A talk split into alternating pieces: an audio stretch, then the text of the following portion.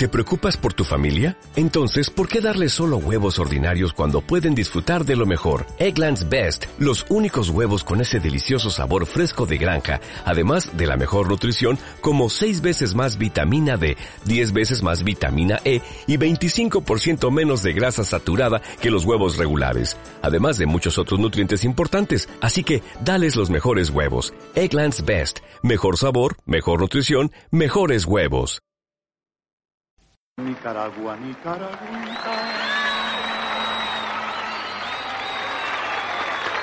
La flor más linda de mi querer. Abonada con la bendita Nicaragüita. Sangre de Tiriangen. Ay, Nicaragua, sos más dulcita que la mielita de Tamaga. Pero ahora que ya sos libre, Nicaragüita, yo te quiero mucho más.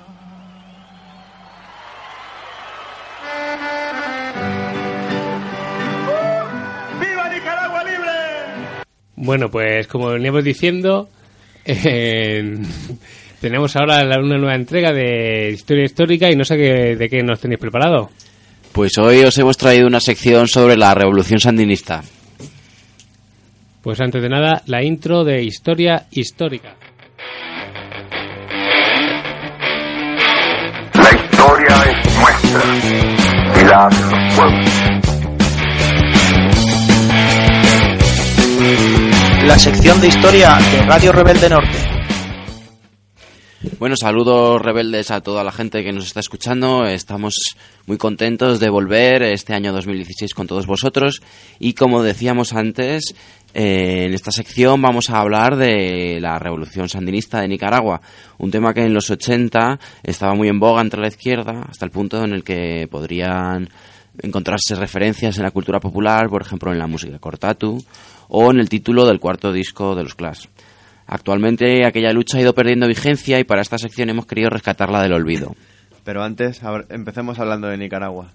Nicaragua es el país latinoamericano que más intervenciones extranjeras ha sufrido.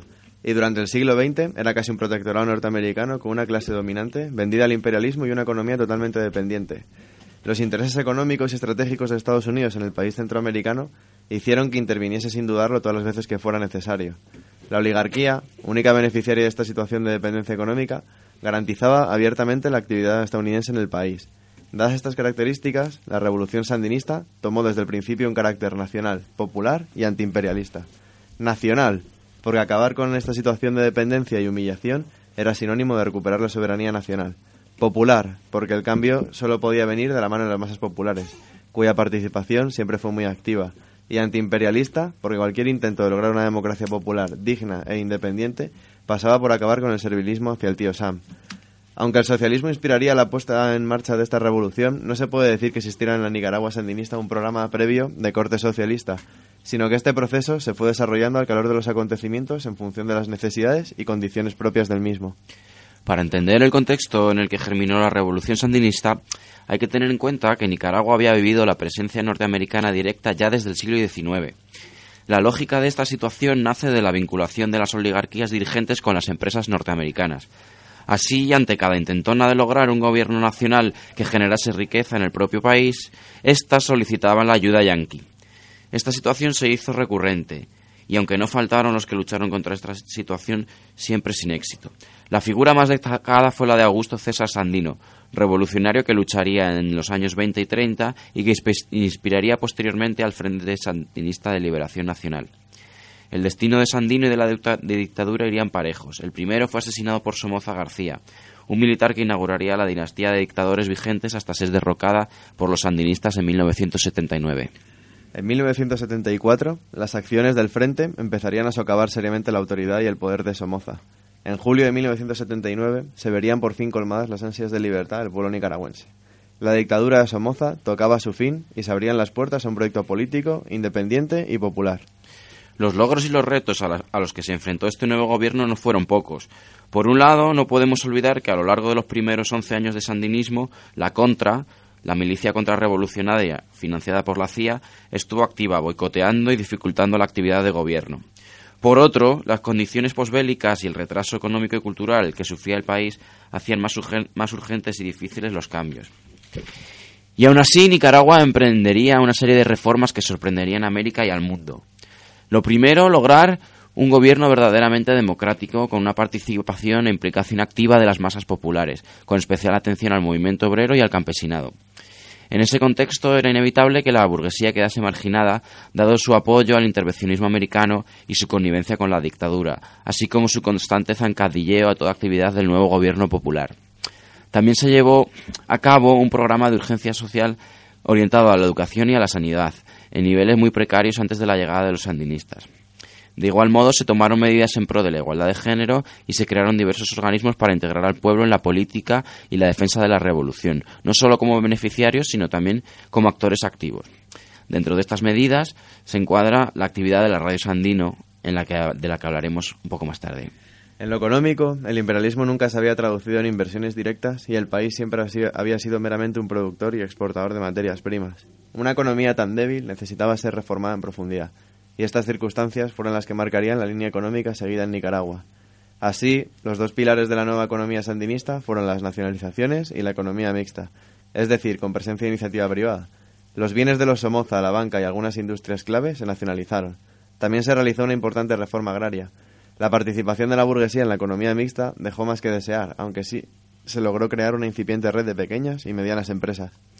A lo largo de estos 11 años de sandinismo, el Frente Sandinista de Liberación Nacional logró la victoria legítima en las elecciones de 1984, pero la acción de la oposición y la guerrilla de la contra hicieron que en 1990 los sandinistas fueran derrotados en las urnas. Eso no resta para que el Frente Sandinista de Liberación Nacional siguiera siendo una fuerza política reseñable, tanto que en el 2006 volvió al poder y todavía se sigue manteniendo en el gobierno. Y ahora es cuando empezamos a hablar del proyecto Radio Sandino de, segmentos diferentes de la radio Sandino de cómo se dirigían a su pueblo, ¿no? desde algún lugar de las montañas o, del, del frente guerrillero. Vamos a escucharlo.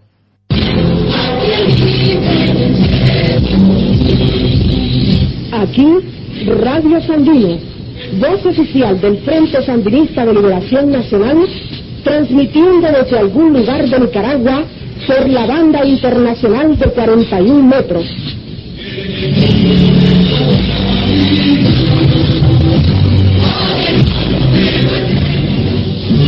Hermanos nicaragüenses y pueblos hermanos del mundo, la lucha armada, la insurrección popular y la solidaridad vencerán.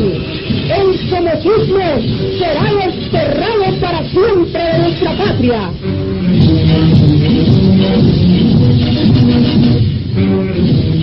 ¡Viva la organización popular! ¡Viva el pueblo de Nicaragua! ¡Viva el Frente Sandinista de Liberación Nacional! ¡Viva el Gobierno de Reconstrucción Nacional!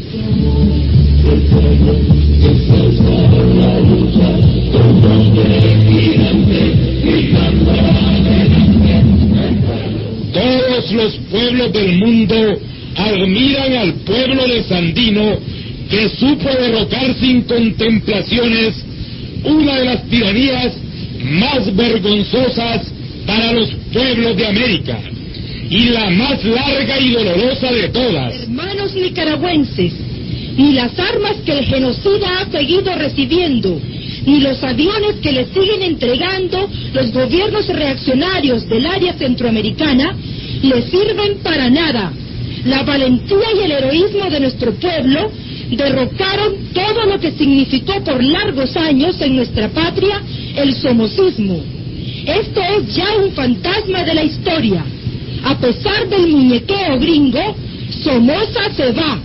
Y se va muy pronto, hermanos que se lleve lo que pueda, que en la Nicaragua libre lo que nos robó regresará a manos de nuestro pueblo. Hermanos nicaragüenses, el somocismo se fue. Somoza está por irse en cualquier momento. La Guardia, institución más tenebrosa de este gobierno genocida, está completamente derrotada. El triunfo es del glorioso pueblo nicaragüense. El triunfo es del Frente Sandinista de Liberación Nacional.